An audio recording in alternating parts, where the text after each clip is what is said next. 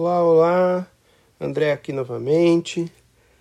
Mais um pensamento para a gente conversar e aprofundar um pouco essa vida, às vezes tão superficial, não é verdade? Estava pensando aqui como tem palavras que marcam a gente para a vida inteira, né? Aquele momento parece que você volta para ele e, e sente tudo que você sentiu de novo naquele momento e algumas palavras elas parecem que definem quem a gente é, a gente ouve aquilo e às vezes a gente nem concorda com aquela palavra que foi dita, mas mexe com a gente de um jeito, né? E a gente nunca sabe quando que alguém vai marcar alguém com uma palavra, não é verdade? É, quantas vezes a gente deve ter feito isso?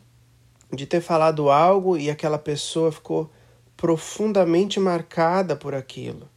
A gente não sabe. Hoje eu ouvi minha filha cantando um pedacinho de uma música e uma música legal, com uma mensagem assim, sabe, boa para ela. Eu fiquei tão feliz pensando nas professoras que, que ensinaram aquilo para ela e como aquilo marcou. Mas uh, eu queria falar um pouquinho sobre a diferença entre discurso e palavra. Quando você fala de discurso, você está falando da totalidade da, da, da conversa, né? a totalidade da manifestação é, oral daquela pessoa. É o discurso todo. É, falou hoje, falou ontem, vai falar amanhã, sempre diz a mesma coisa. Isso é um discurso. E a diferença entre discurso e palavra é enorme. Palavra é, é o momento. Às vezes você tem uma palavra no momento de raiva, uma palavra no momento de, de é, inveja, né? Essas palavras elas são as mais doloridas, mas se você olhar bem, você vai ver que elas são só aquele momento, não é o discurso. E aí você pode descartar aquelas palavras, porque a realidade é que aquele, aquela palavra ela não representa o discurso. Tá? E outro, outra questão é a seguinte: às vezes você tem um discurso a pessoa sempre fala aquilo, sempre é daquele jeito, sempre negativa, sempre contrária, sempre oposição. Mas aí eu te pergunto, tá bom, quem é que está fazendo esse discurso? De quem é essa voz? É uma pessoa que eu posso confiar? É uma pessoa que, que sabe, é, faz a diferença na minha vida? É uma pessoa que eu devo carregar esse discurso no meu coração para o resto da minha vida?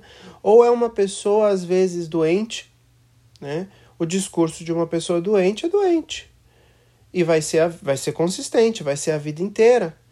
E aí, ao invés de descartar só algumas palavras, eu tenho que descartar não só o discurso, mas eu tenho que descartar a opinião inteira dessa pessoa da minha vida.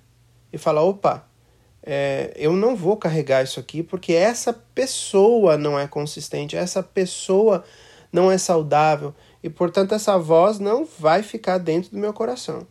Né? Então, eu descobri de quem é essa voz é, que, que vem, né? Porque às vezes a gente só lembra do pensamento, mas não se dá conta de quem é essa voz. É necessário a gente, sabe, procurar lá dentro e falar: peraí, da onde vem essa noção?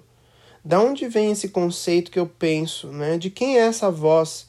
Quem tinha esse discurso? Quem era a pessoa doente com esse discurso doente que marcou a minha vida desse jeito? Eu preciso tirar ela daqui, né?